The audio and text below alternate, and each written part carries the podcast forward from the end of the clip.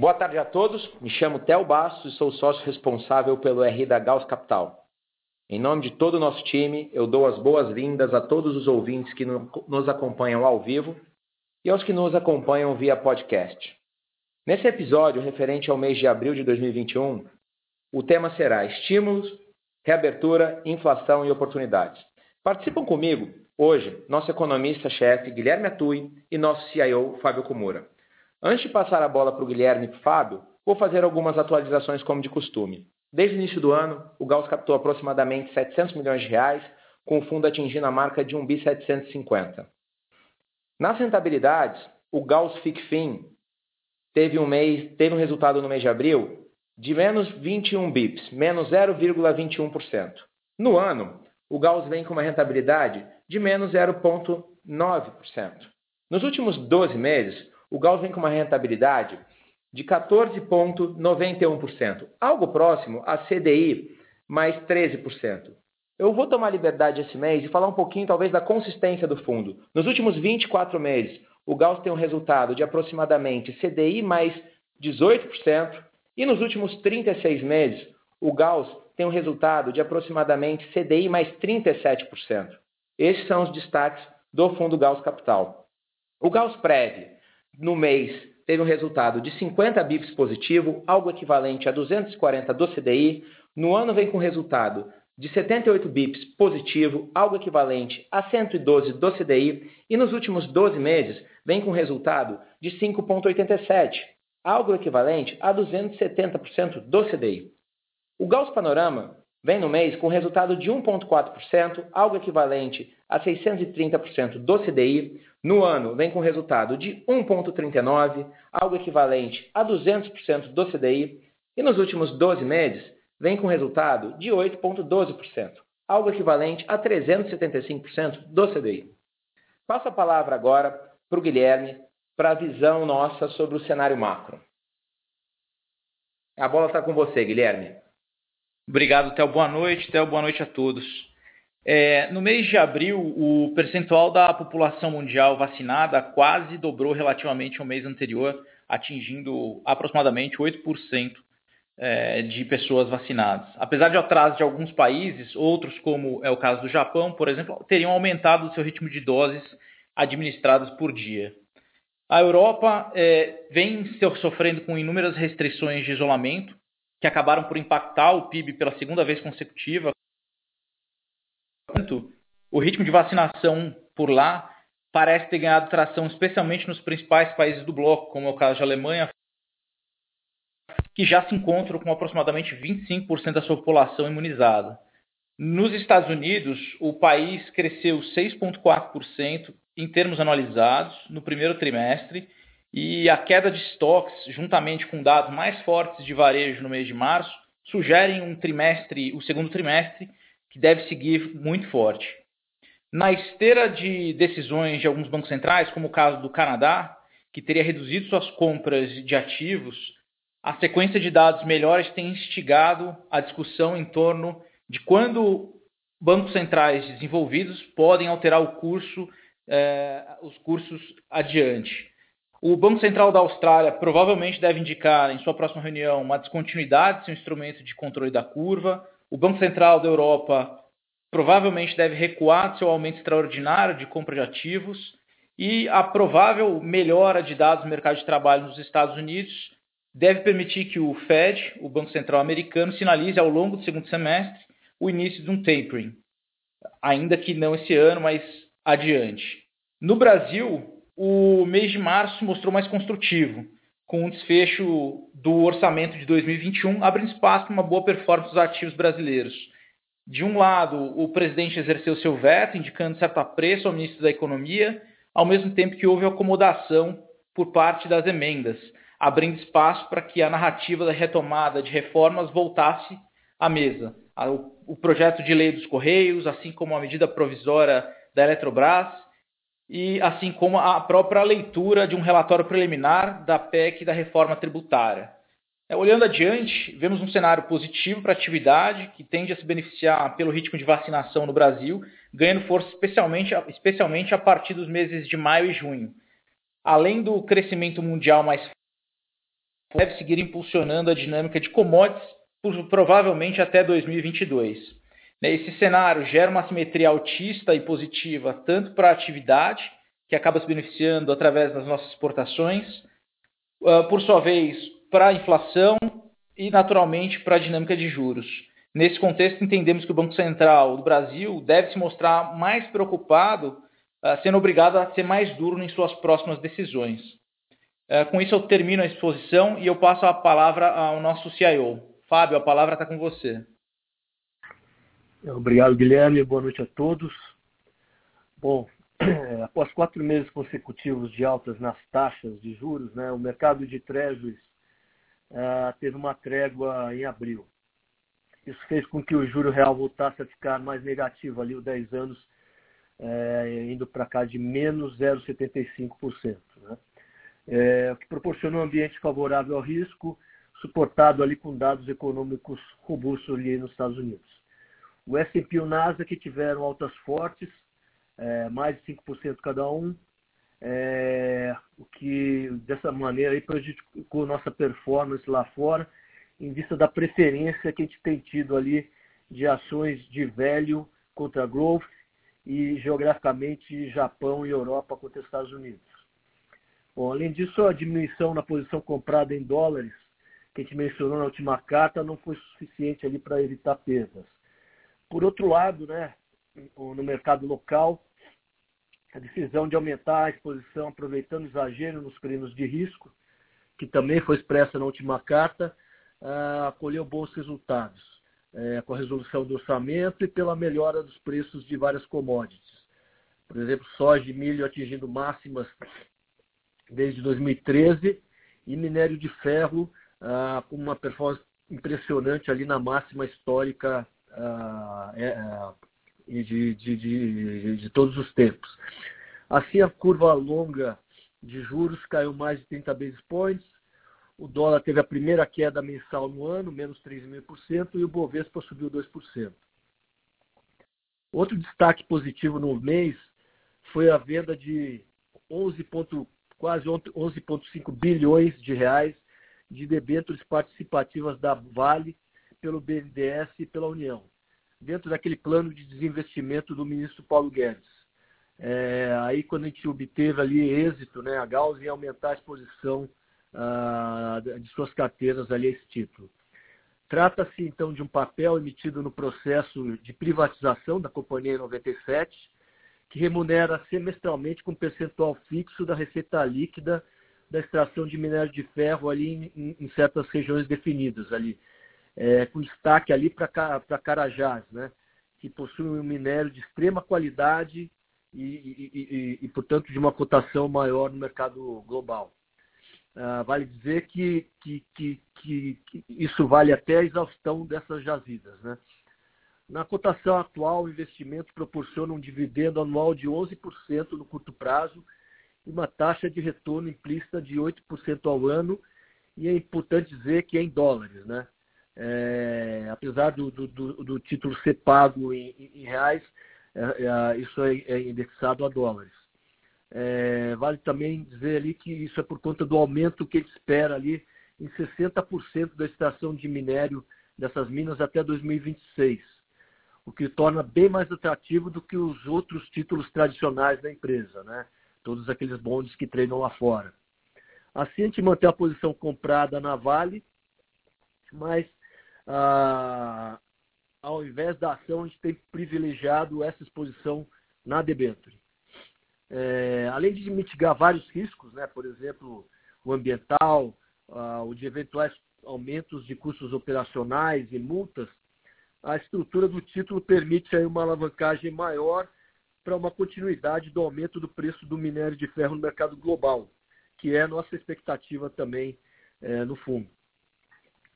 Bom, até o anúncio dessa venda, esse era um papel muito pouco conhecido pelo mercado, exatamente pelo fato de mais de 50% da emissão ter ficado retido sem negociação uh, ali exatamente no BNDES na União, o que limitava a sua liquidez ali no secundário. Sem a restrição, né, o que quer dizer com isso?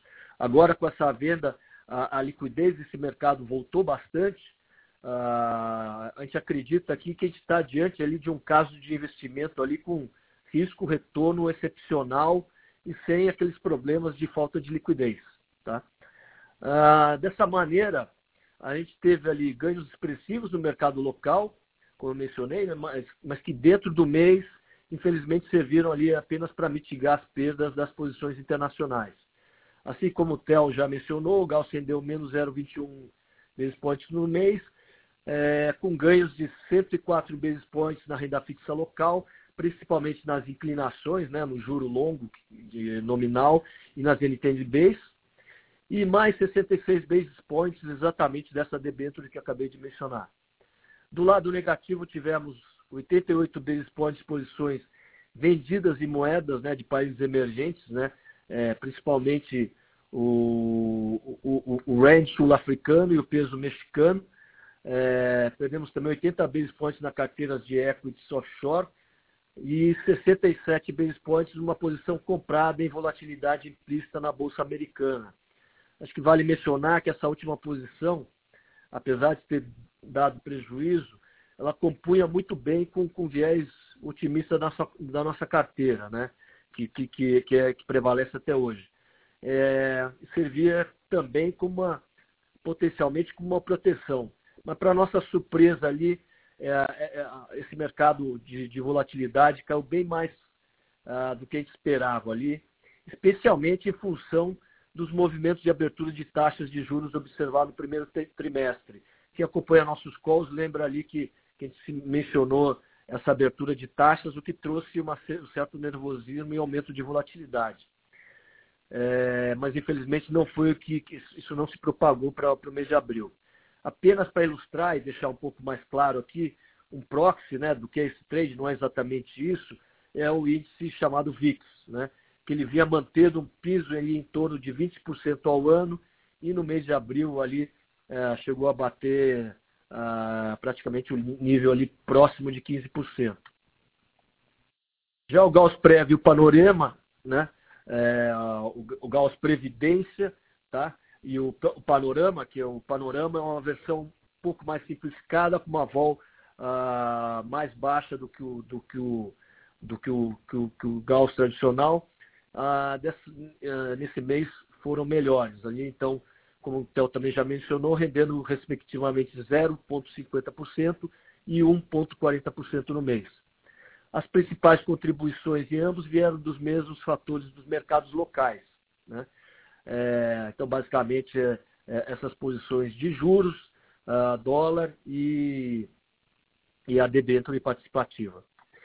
Bom, vale dizer também que por questões operacionais regulatórias, existem algumas diferenças nas carteiras desses dois fundos em, relações, em relação ao Gauss, e é natural assim, é, a gente encontrar alguns desvios para cima ou para baixo entre eles.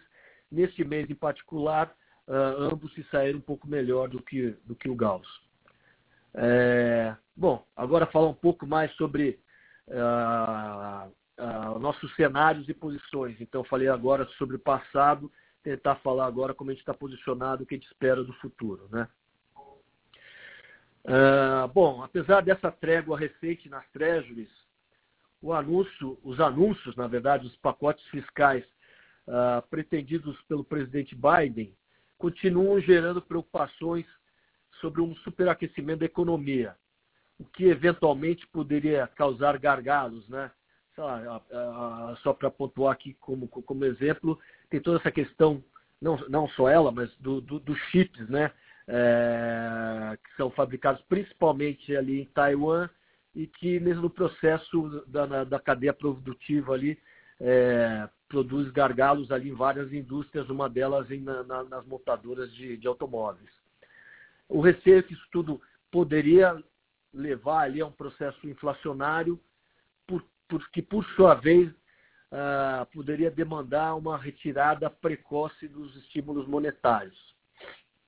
Então, apenas recapitulando aqui, é, além dos dois pacotes aprovados ali ainda no governo Trump em 2020, é, que totalizaram ali 3,1 trilhões, um no começo logo da pandemia e outro em dezembro, né, que na verdade ele foi aprovado depois da eleição, mas ainda dentro do, do, do governo Trump, é, a gente entra em 2021 em apenas 100 dias do governo Biden, uh, ele já aprovou um pacote adicional de 1,9 tri, além daqueles 3,1 que eu já mencionei, e tem encaminhado outros dois projetos ali para aprovação, um de infraestrutura e um ligado ali para família e educação, né? Uh, os, os, dois tomados chegam ali a mais de 4 trilhão, trilhões. Então, portanto, a gente está falando ali de, de auxílios potenciais ali uh, incríveis, né? Da ordem ali de 6 trilhões em 2021, tá? Vamos lembrar que, que o primeiro pacote de 1,9 tri já foi aprovado, esses outros dois eu estou me referindo ali a projetos que ele pretende aprovar, não necessariamente serão aprovados nesse, nesse, nesse montante. Bom, é, some-se esses números enormes, a velocidade das vacinações em diversos países, né, que o Guilherme mencionou, promovendo quedas nas hospitalizações ah, e promovendo também a, a, reabertura gradual das economias. Tá? E também índices de atividades robustos ali que a gente tem visto ali, principalmente no mundo desenvolvido. Então, ah, essa é a discussão dominante do mercado, né? Se, se esses estímulos trilionários ali poderiam provocar problemas ali na inflação ah, e, e, um superaquecimento da, da, da, economia que obrigassem ali os bancos centrais ali a, a pisar nos freios. Tá? Então, ah, só para agregar aqui, nos últimos dias, alguns eventos adicionaram volatilidade ao mercado. Né? Dentre eles aqui, é, posso citar primeiro, uma proposta de aumento de impostos sobre ganhos de capitais, exatamente para financiar parte desses cortes, né? É, então, o projeto do Biden, aumento, que seria um aumento de 20% para aproximadamente 40% né? É, sobre ganho de capital, apenas para aqueles é, cidadãos com, o, com, com, com, renda superior a um milhão de dólares. É, o segundo evento foi uma fala ah, do Kaplan, né, que é o presidente do Fed de Dallas, uh, sinalizando que a discussão sobre a redução das compras de ativos pelo Fed, é, que o mercado chama de tapering, ele está se aproximando. Ou seja, é, é, é seria uma retirada de, de, de, de estímulos. Né? Uh, em terceiro, uh, a secretária do Tesouro, a Janet, Yellen, dizendo que os juros poderão ter que subir para parar o, o, um eventual superaquecimento da economia. Na verdade, o título foi: teriam que subir para parar o superaquecimento da economia.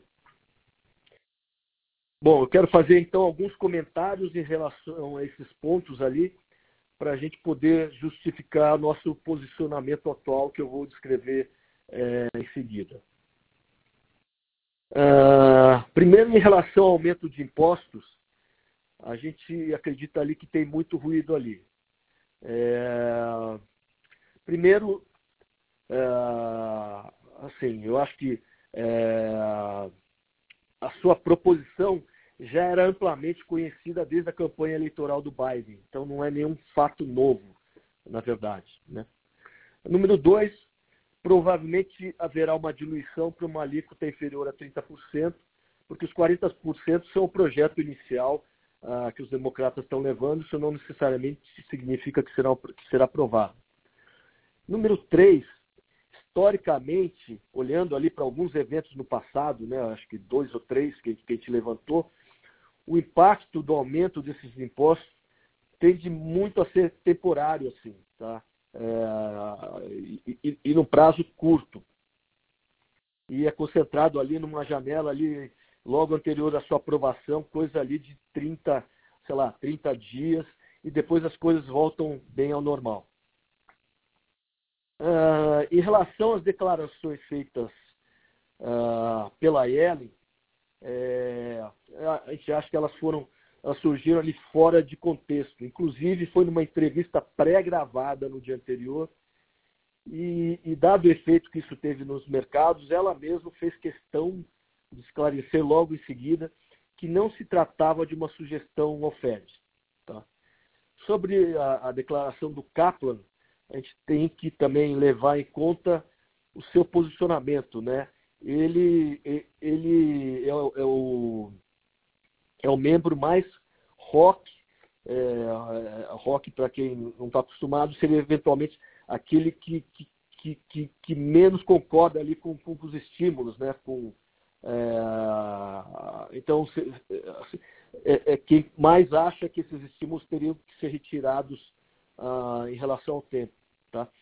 Ah, e que, de qualquer forma, assim, vale também dizer que o mercado já espera que o início da discussão do tapering, ou seja, do, do, da diminuição das compras dos títulos do lado do Fed, é, deve ocorrer no segundo semestre. A discussão, não necessariamente isso vai acontecer. Tá? Então, mas isso, isso já uh, uh, já já está amplamente dentro dos preços de mercado. Quanto ao receio de um cenário inflacionário ali muito forte, saindo do controle, a gente ainda acredita que é muito cedo, que é prematuro apontar, apostar nisso ali pelos seguintes motivos, né? Primeiro, essas transferências têm efeitos não, não permanentes, né? essas transferências às famílias, principalmente, têm efeitos não permanentes similares ali ao processo de tax cut, né? do, do processo de diminuição de impostos do Trump em 2017, no sentido que isso causa efeitos é, one-off, eles não se propagam no tempo. Né? Então, uh, isso uh, na nossa visão, tem efeitos limitados na demanda agregada. Tá? Uh, se a gente olhar para os efeitos em 2017, foi isso que aconteceu. A inflação não pegou depois do, do, do, do uh, a gente não teve nenhum repique de inflação por conta do, da diminuição de impostos. Tá? É... Também, segundo pesquisas do próprio Fed, é, em relação aos benefícios distribuídos no ano passado, em 2020, né, apenas um quarto desses benefícios viraram consumo. Tá?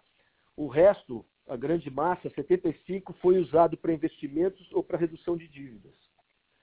Número dois, apesar de amplamente identificado, né, é, o efeito base que a gente comentou nas, nas últimas cartas, né, o efeito base na inflação, quero dizer, porque a gente agora a gente está comparando com 12 meses, quando foi o, o pior momento é, é, o pior momento do ponto de vista de atividade da pandemia ano passado. Né? Então, a gente está comparando ali uh, abril com abril, a gente vai comparar maio contra maio, assim por diante.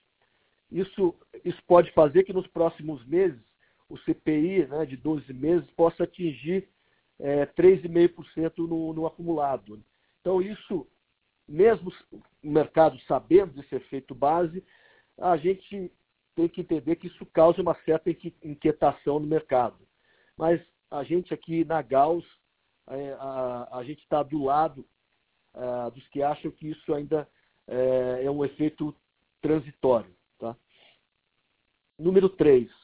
É, foram feitos pesados investimentos em inovação tecnolo tecnológica ao longo ali da, da pandemia. Né? É, isso, isso é um clássico é, caso de aumento de produtividade e que, que basicamente é deflacionário. Tá? Então ele vai na contramão dessa tese de que a gente vai fugir para um, um, um, um, uma situação inflacionária. E, e, e, e, por fim, número 4, há 10 anos o Fed não atinge a meta de inflação de 2%. Tá? E as médias aparadas do PCI Core, né, que é o índice preferido ali do, do, do Fed, tem amenizado. Inclusive, foi isso que, que motivou o Fed ali o conceito de, de inflação, uh, average inflation target. Então, ele quer mirar agora para o futuro ali, não, não a inflação imediata ali, mas uh, uma média, está falando de 2%, uma média ao longo do tempo. Desculpe. Bom, dessa forma, de maneira geral, né, após as alterações promovidas né, e, e, que foram comunicadas na carta mensal de março, a gente de, decidiu não alterar significativamente nossa carteira. Então, desde então, a gente tem com pequenas mudanças, a gente tem basicamente uh, uh, o mesmo posicionamento. Apesar de a gente reconhecer o posicionamento técnico né, do mercado carregado em ações, então os investidores estão, estão muito posicionados em ações, uh, o que é bem diferente da posição que a gente tinha 12 meses atrás, quando a gente estava ali no começo da, da crise, da pandemia, né, que, que todo mundo estava muito pouco alocado em ações, mesmo assim a gente acredita que são exageradas essas preocupações sobre uma retirada precoce dos estímulos dos principais bancos centrais do mundo por conta desse risco de controle, descontrole da inflação. Eu acho que os bancos centrais ainda veem como muito bem-vinda um, um, repique de inflação ali. É, eu, eu, acho que o contrário seria muito mais problemático, pra, é, preocupa muito mais os bancos centrais do que, do que esse receio aqui de inflação. Tá? Então a gente assim mantém posições compradas em ações, né? É, como a gente mencionou na carta passada, a gente vem favorecendo velho contra growth. O que, que eu quero dizer com isso? É, a grosso modo, pode-se dizer que a gente tem preferido as ações da velha economia é, em comparação com as ações da, da, da nova economia. E geograficamente, a, gente vem favorecendo ali é, Japão e mais recentemente agora tem favorecido ainda mais a Europa na margem, principalmente por causa desse catch-up né, que, que, que, eles estão fazendo ali no processo de vacinação e, e, e apostando na, na reabertura dos, do, das economias ali. É, em FX, né, na, na, área de câmbio, a gente acredita que a gente está na proximidade ali do, do assim, na, a gente está próximo da exaustão do movimento de correção altista do dólar, né? É, apesar de saber, e o mercado todo saber, que existe uma sazonalidade para cima ali em, em, em, no começo de maio, uh, mas apesar de reconhecer essa sazonalidade, a gente acha que a gente está uh, num pano de fundo de que isso isso está próximo ali a, a, a, se desmontar. Hoje mesmo foi um dia forte de movimento, a gente viu isso, tá, começou a ver uh, acontecer hoje. Bom, no Brasil a gente continua com um viés positivo, né? É, como a gente mencionou também na última carta, né? Procurando sempre isolar aqui os ruídos e antecipando que o processo de reabertura e retomada da economia aqui também trará números é, bem mais animadores de atividade, né? É, acho que o mercado estava muito pessimista ao longo do mês passado ali, é, por conta do, do, do, das discussões do orçamento e deixando um pouco essas projeções de lado. Após essa resolução do impasse do orçamento, né, é, o mercado volta os olhos ali para a aceleração do processo de vacinação e, e, e, também aqui o que eu acho que está ajudando, vai acabar ajudando, é o processo de normalização de taxas das, do, do, de juros do Banco Central, à medida que esse, de alguma forma, deixar de tentar causar surpresas em suas decisões de política monetária.